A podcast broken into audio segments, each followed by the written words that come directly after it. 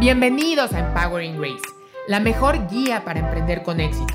En este espacio escucharás sobre estrategia de negocios, innovación, tips para acelerar tu lanzamiento y consejos para aumentar tus niveles de éxito.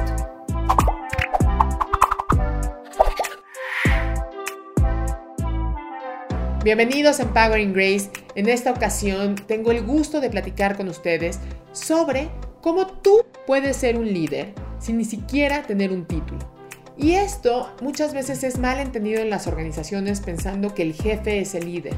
Y yo les vengo a decir que no es así.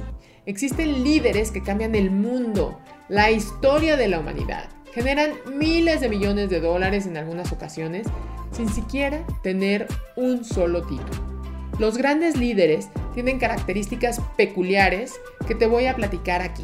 Muchas de ellas no se aprenden en una sala de clase. El entorno, la experiencia, incluso cualidades de nacimiento son las que forman a estas personalidades que han trascendido en el tiempo. Ahora quiero que aterricemos el tema al mundo de los negocios, donde en realidad si te lo propones puedes tomar acción como un líder desde cualquier posición en la que te encuentres en la organización. Y realmente esto Puede ser que tu empresa, ¿no? O estés ahorita laborando con una empresa y te haya dado un rol X, pero puedes tomar el liderazgo y realmente tomar relevancia. ¿Cómo lo vas a hacer? Escúchame bien. Lo primero que me tienes que entender es qué es el liderazgo. Y el liderazgo tal cual, como lo, los conocemos, es un conjunto de habilidades que un individuo tiene para influir en la forma de hacer o de actuar otras personas, ¿no? Y en un grupo de trabajo determinado y haciendo que este equipo trabaje con entusiasmo hacia el logro de sus metas y objetivos.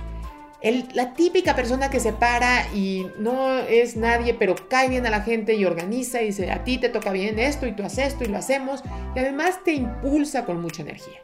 Ese es un buen guía porque es capaz de influir a su equipo para mejorar los resultados de una forma positiva. Y lo hace de una manera nata, ¿no? E, este es un, la persona que se convierte en líder es un motivador nato y todo el tiempo está ayudando a los demás a que sean mejores. También el líder es un agente de cambio y es una persona que de verdad va a impactar a cualquier organización, no importa desde qué piso esté. Puede ser el piso de entry el más bajo y esa persona, si es líder, va a impactar de manera positiva. Y para lograrlo, lo más importante, lo más, más, más importante es aprender a observar, a escuchar, porque ambos elementos son súper indispensables para generar cambios. No podemos llegar y querer cambiar cosas si no entendemos, si no sabemos qué es lo que está pasando actualmente. Y eso lo único que necesitamos son los ojos y los oídos. Tenemos que realmente poner atención en cuáles son las cosas que se deben de cambiar. Y entendiendo ya qué es eh, tener liderazgo, ahora te voy a contar cómo es que tú te puedes convertir en un líder. Te voy a dar una serie de tips con los cuales podrás generar un de verdad un liderazgo importante y que puedas influenciar a los demás de una manera positiva, ¿no? El primero es influencia por medio de la escucha activa y la observación, ¿no? Un líder jamás, nunca se le va a pasar hablando de él, sino más bien se va a sentar a escucharte a profundidad y en lugar de enfocarse en pensar como qué le voy a contestar para ganarle la partida, va a estar enfocado en qué es lo que tú necesitas. Eso es una de las características más importantes. Y si tú quieres empezar a dirigirte hacia tener un liderazgo sólido, empieza a usar más tus ojos y empieza a usar más eh, tus orejitas, porque es lo único que necesitas. Ahora, el Segundo punto y el segundo tip es que el líder forma equipos y asociaciones efectivas a todos los niveles dentro y fuera de la organización. Los líderes forman relaciones de confianza y de, y de, respeto. Y lo que hacen es tratar de comunicar a las mayores personas posibles. Y ellos generan la base con que sea todo hecho con mucha confianza. El tercer punto que hace un líder y que te va a llevar a ti a lograr ser un líder es hacen mucho con lo que tienen a la mano. Un líder no se va a esperar a tener la gran nada. El líder toma acción y no nada más está planeando y planeando sin avanzar. El líder ve la oportunidad, actúa, puede ser que se equivoque, si se equivoca regresa, cambia y vuelve a ejecutar. Un líder no es un planeador, ni es un soñador. Un líder está ahí haciendo, tomando acción y dirigiendo a los demás hacia donde cree que es mejor para ellos. El cuarto punto es que los líderes deben demostrar la habilidad de planificar, innovar y definir objetivos claros de desempeño. Esto es importantísimo. Un líder no nada más baja el mensaje de manera muy clara de qué es lo que se necesita hacer, sino prioriza, ¿no? Y pone qué es lo que él puede hacer y qué es lo que los demás pueden hacer por él.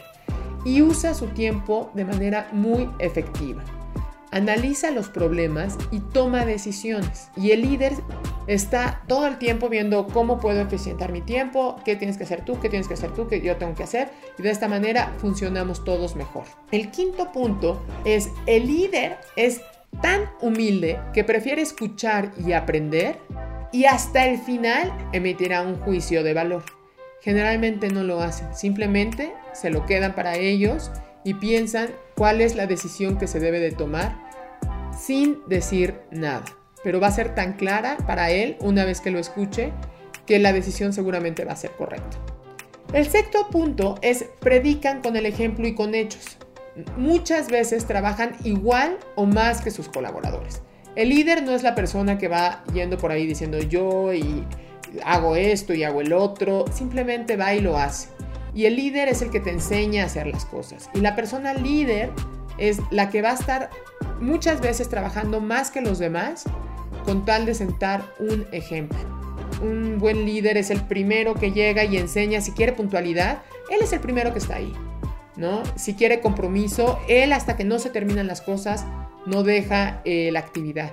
Entonces, eso es ejemplo y es muy diferente a solo decir palabras. En el, sexto, séptimo punto es que los líderes toman responsabilidad y aceptan errores, aprenden de esos errores e inclusive les saca beneficios y sigue adelante. ¿Por qué? Porque no se trata aquí de si cometí un error me voy a lacerar y estoy muy triste. Realmente el líder lo que hace es tuve este problema, lo voy a cambiar, cómo lo resuelvo, ¿no? Y sigo adelante. Y sigo adelante y no me freno. Y además el líder generalmente está muy abierto al feedback constructivo, a que le digan esto se puede mejorar y lo hace. Lo hace y al final sale beneficiado de una situación complicada. En el tip número 8 es que los líderes guían autoconstructivamente, con respeto y buscando que la persona aprenda y crezca para poder delegar. Un guía jamás va a llegar a regañar a una persona enfrente de todos para hacerlo sentir mal. ¿Por qué? Porque eso sabe que va a lastimar a la persona, sabe que se va a echar un enemigo encima y sabe que no va a sacar nada bueno de ello. En cambio, cuando vea una situación que no es correcta, va a ayudar a la persona primero a que entienda que esa situación tiene una causa y una causa que posiblemente fue un error. Nunca va a culpar de manera directa a la persona, siempre va a hablar de la situación que pasó en ese momento y cómo se puede resolver. Si el líder hace sentir bien a la persona, la persona a la que corrigió ni siquiera se va a sentir corregida, sino más bien se va a sentir agradecida. Y eso es la total diferencia en las relaciones humanas. En el paso número 9, de manera natural, siempre guía a los demás porque ofrece confianza, ¿no? Y cuando un, un líder es nato, las personas confían en él y lo empiezan a seguir de manera espontánea. No necesita decir nada, simplemente es yo quiero saber más, quiero entender más de ti, qué estás haciendo, ¿no? Para redondear esta idea es sí, siempre sí van a ver por los demás, siempre.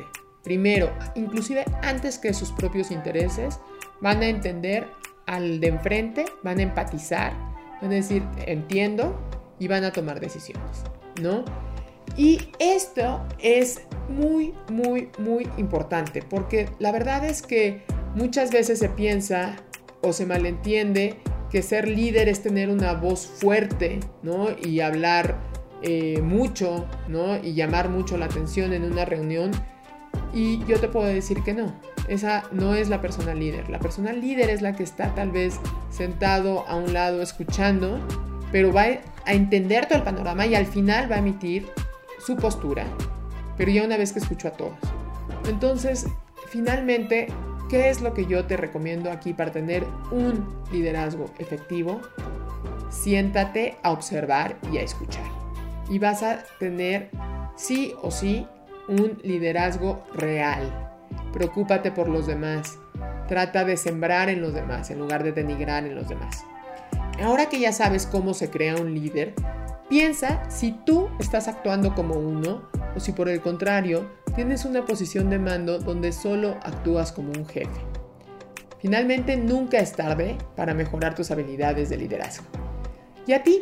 ¿Qué líderes te han inspirado en la vida? ¿Estás de acuerdo que estas características las comparten todos los líderes a nivel mundial? Me encantará saber tus comentarios. Muchas gracias por escucharnos. Espero que te haya gustado. Te invito a buscar los episodios anteriores y si te gustó este podcast, por favor, recomiéndalo. Por último, no olvides seguirme en redes sociales en la que en todas me encontrarás como arroba empowering grace. Nos escuchamos próximamente.